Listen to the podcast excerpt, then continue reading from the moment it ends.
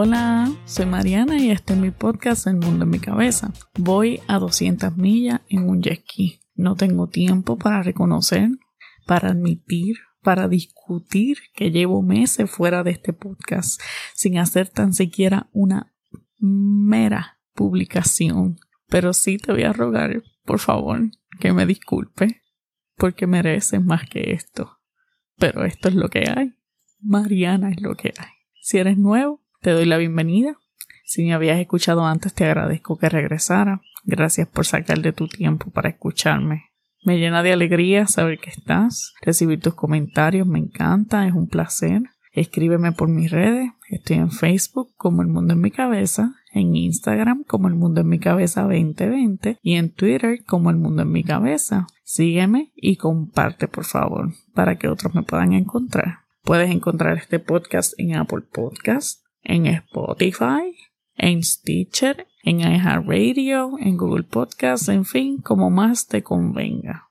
Dale follow, comparte y dale un review también, ya que estamos en esa, para que otros me escuchen. Hoy vengo con un tema pesado, un tema que me toca bien profundo. Te vengo a hablar de mi vida.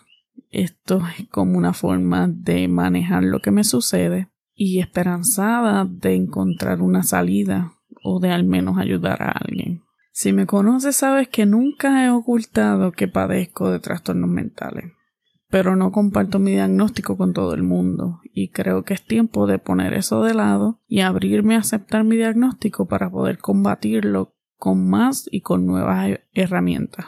Mi diagnóstico actualmente es de desorden bipolar tipo 1 con eso se abre inmediatamente la pregunta de qué es bipolaridad, porque mucha gente lo ve y tiende a bromear y a relacionarlo con cuando hay una persona que actúa de una manera en un instante y en otro instante actúa de otra manera.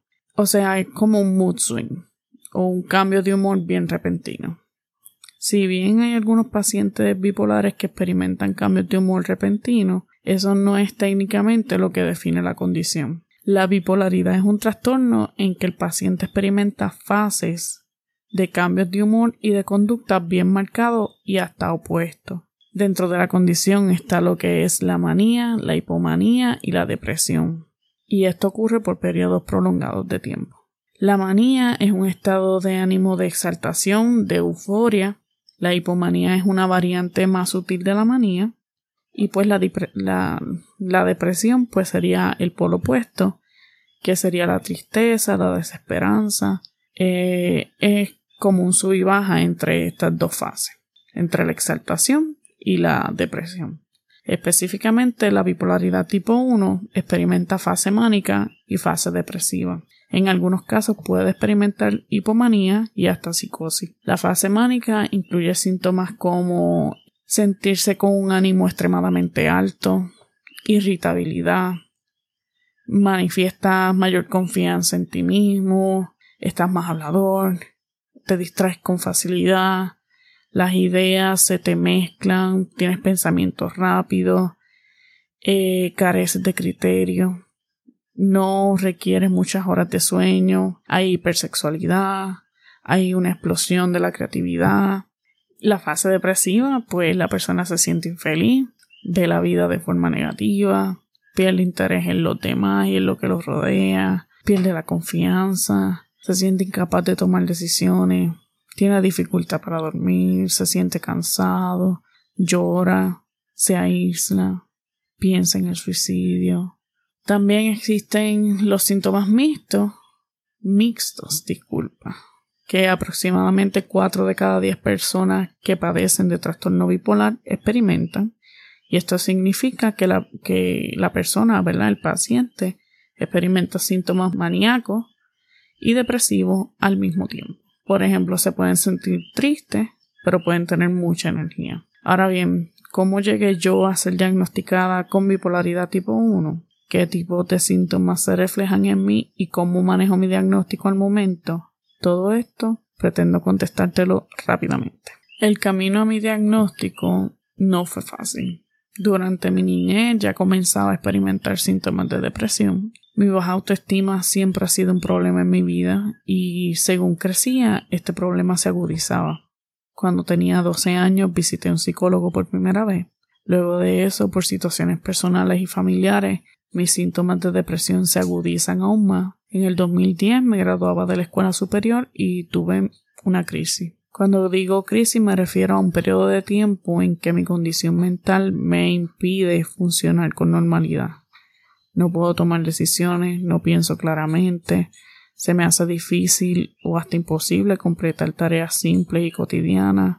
En fin, no funciono. Durante este periodo de tiempo visité un psiquiatra por primera vez y fui medicada por depresión y ansiedad. Mejoré considerablemente bajo el tratamiento, por lo que fui dada de alta, o más bien descontinué el tratamiento o lo abandoné. Eh, luego de eso entré a la universidad.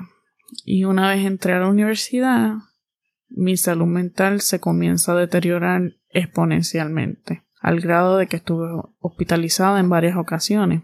Para quien no esté familiarizado con este tema, las hospitalizaciones de pacientes mentales se dan principalmente cuando el paciente pone en riesgo su vida o la de alguien más. En mi caso, yo experimento con frecuencia pensamientos suicidas y de muerte. A partir de la primera hospitalización, en el 2015, se me comenzó a tratar nuevamente por depresión severa recurrente, ansiedad generalizada y por ADHD. Un psiquiatra luego determinó que el diagnóstico de ADHD era incorrecto y continué siendo tratada por depresión severa recurrente y ansiedad generalizada solamente. No es hasta principios del 2018, o sea, luego del huracán María, y de que todos pasáramos una crisis eh, generalizada con ese huracán, además de otras situaciones personales que tuve, que nuevamente caigo en crisis y fui recluida en una institución mental. Y es cuando mis especialistas comienzan a notar que hay unos patrones de comportamiento que yo no he notado. Lo notaron gracias a lo que mi madre, ¿verdad? La información que mi madre le brindó. Y esto resultó en que finalmente se me diagnosticara como persona con bipolaridad. En ese momento lo resentí porque yo entendía que lo que ella decía no era cierto, que mi problema era la depresión, que mientras yo no estaba deprimida, yo no tenía ningún problema. Y eso era lo que yo hacía. Yo iba al médico cuando la depresión era muy fuerte. De lo contrario, prácticamente abandonaba el tratamiento, porque me sentía bien, entre comillas. Yo funcionaba. Lo que no entendía era que ese bienestar que yo pensaba sentir era la fase mánica de la bipolaridad. Y aquí entro en qué tipo de síntomas se reflejan en mí. Obviamente tengo depresiones bien profundas que resultan en sentimientos de culpa excesivos, pensamientos suicidas y de muertes, como mencioné anteriormente, pero la manía es mucho más complicada y es mucho más difícil de ver. Yo comienzo a realizar compras impulsivas, eh, compras que ponen, eh, que comprometen, ¿verdad? que yo cumpla con mis necesidades básicas como la comida, como la renta. Eh, de momento me encuentro con una falta de criterio o, una falta de pensar en las consecuencias de mis actos. Y aun si las pienso, las ignoro. Y eso no es normal. O sea, yo reconozco que estoy haciendo algo mal, pero no puedo detenerme, sigo haciéndolo. Eso no es normal ni seguro. He incurrido en conductas de riesgo por ello, ¿verdad? Lo confieso aquí. Lo peor de todo es que en el momento todo se siente bien, todo parece estar bien.